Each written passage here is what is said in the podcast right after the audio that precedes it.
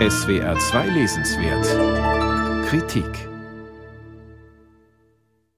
Als Forscher vor mehr als 100 Jahren entdeckten, dass es auch im Tierreich Homosexualität gibt, sprachen sie von verderbtem Betragen bei den Tieren, aber das nur privat.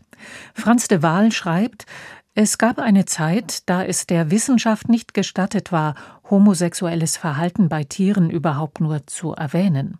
Weil nicht sein kann, was nicht sein darf, ist der Blick vielerorts immer noch ideologisch statt naturwissenschaftlich bestimmt. Neuerdings gilt das manchen sogar als fortschrittlich, wenn biologische Unterschiede zwischen den Geschlechtern negiert werden, um ihre Gleichstellung zu befördern.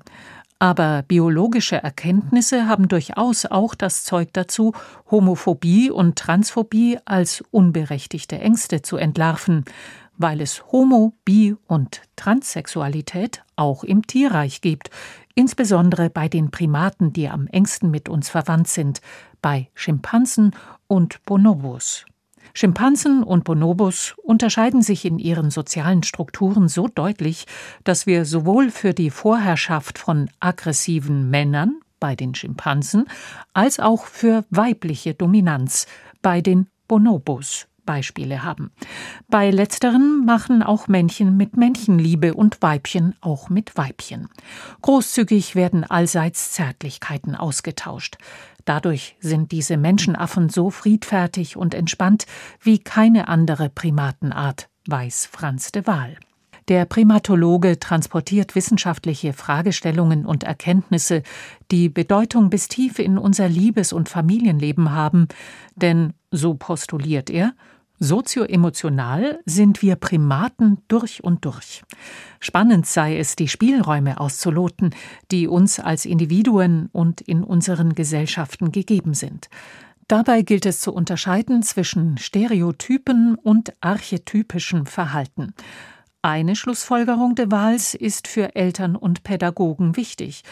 Es ist an der Zeit aufzuhören, schreibt er, die Begeisterung, die Mädchen für Babys und Puppen an den Tag legen, als Stereotyp zu bezeichnen.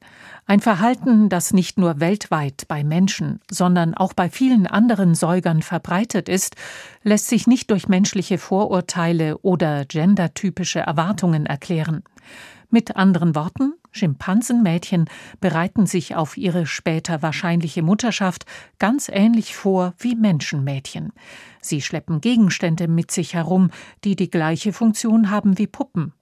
Aber auch Männer können fürsorgliche Väter werden, wenn die Mutter ausfällt oder wenn sie es wollen, wie inzwischen zahlreiche Menschenmänner. Vieles können wir lernen, aber unsere Geschlechtsidentität und sexuelle Orientierung können wir nicht wählen, schreibt Franz de Waal. Es sei nachgewiesen, dass sie genetisch, neurologisch und oder hormonell bedingt ist und somit ein unabänderlicher Teil unseres Wesens. Die wichtigste Besonderheit menschlicher Gemeinschaften sieht de Waal in unserer Familienstruktur, die Männer und Frauen fest aneinander bindet. Das habe zu stärkeren und problematischen Abhängigkeiten geführt. Unsere Biologie sei dabei nicht das Problem, sondern, so formulierte Wahl, die den verschiedenen Geschlechtern entgegengebrachten Vorurteile, die Ungleichheit, mit der sie behandelt werden, sowie die Beschränkung des traditionellen Zwei-Geschlechter-Modells, das manche Menschen außen vor lässt. Franz de Waal kann auch ziemlich komplizierte Zusammenhänge gut verständlich erklären.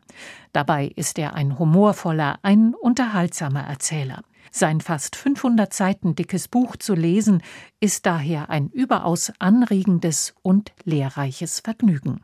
Franz de Waal, Der Unterschied, was wir von Primaten über Gender und Sex lernen können.